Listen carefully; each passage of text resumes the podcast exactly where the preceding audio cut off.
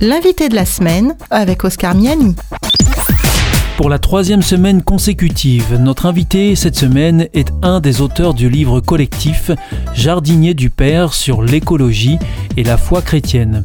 Et cette semaine, c'est André Bourreau que je reçois à ce micro. Il est géographe et nous rappelle d'une part que l'écologie est une priorité pour notre planète, mais aussi qu'être écologiste, c'est être plus équitable socialement. Aujourd'hui, André Bourreau nous parle de la marchandisation de la planète. Pour revenir euh, un petit moment sur les OGM, l'objectif était de, faire que ce soit moins polluant parce qu'il n'y avait pas de pesticides à répandre dans les champs. Est-ce que cet objectif a été atteint? Alors cet objectif euh, sur le plan des produits phytosanitaires euh, est vraisemblablement atteint mais en même temps, euh, la transformation génétique des plantes fait que nous ne savons pas du tout, et il y a même des études très sérieuses qui sont en cours de réalisation pour montrer que sur l'humain, l'ingestion euh, finalement de produits finaux qui viennent d'une agriculture OGM pourrait très bien euh, déclencher un certain nombre de maladies que nous ne maîtrisons peut-être pas, peut-être des maladies euh, nouvelles, orphelines, enfin et ainsi de suite. Mais nous jouons comme des apprentis sorciers. Et là, le principe de précaution, euh, je crois qu'en France, euh, nous avons essayé de tenir bon, et ça n'a pas été toujours facile, parce que c'est vrai que euh, ceux qui vendent des OGM ont de très bons arguments, et surtout essayent d'effacer les arguments qui seraient en train de mettre en cause leur découverte. André Bourreau, dans votre livre, euh, enfin dans la partie du livre auquel mm. vous avez participé, euh, vous relevez euh, un, quelque chose qui vous choque particulièrement, c'est la marchandisation de la planète. Ce que vous expliquiez juste avant avec les OGM, c'est une sorte de marchandisation de, produits euh, dont on n'est pas vraiment propriétaire puisque c'est le fruit de la terre. Exactement. Et bon, toute graine, c'est finalement euh, le début de la vie hein, pour une plante. Donc quelque Personne n'a de brevet sur les, graines qui existent. Non, nous ne sommes pas propriétaires de cela. celles qui ont été modifiées. Et eh oui, voilà. Euh. Oui, oui. Et c'est vrai aussi qu'on pourrait donner l'exemple de l'eau, la marchandisation de l'eau.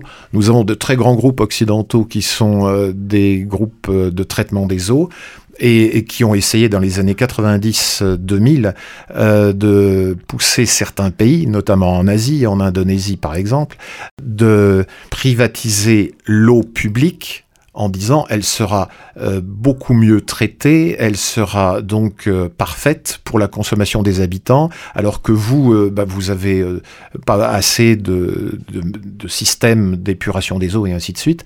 Et puis on s'est très vite rendu compte que cette eau fabriquée entre guillemets par euh, ces grands groupes, eh bien, elle coûtait euh, deux, trois, quatre fois plus cher que celle qu'avaient mise en place évidemment euh, les municipalités ou les États.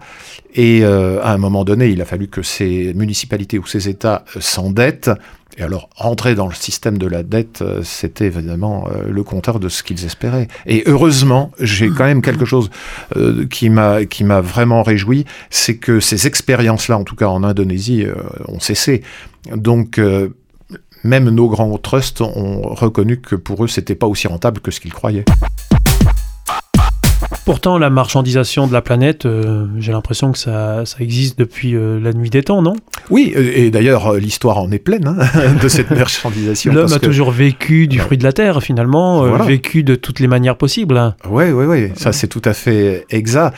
Mais en même temps, cette marchandisation, elle était essentiellement dans un contexte, je dirais jusqu'à il y a 200 ans environ, un contexte simplement de survie on dira peut-être euh, pour exagérer et forcer le trait un petit peu, mais euh, là nous sommes plus dans un contexte euh, de survie. nous, nous savons que la population mondiale croît énormément et je pense que les découvertes médicales et l'application de tout ce qui est prévention ou curatif, c'est formidable.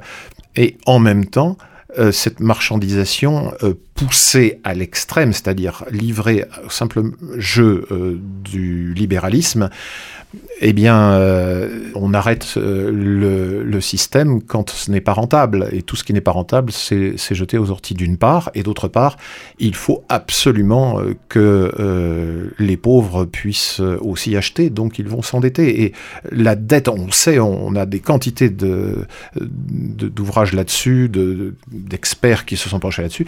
La dette du tiers-monde, eh bien, c'est une dette en grande partie liée aux pays euh, occidentaux qui évidemment euh, les tiennent dans leur filet.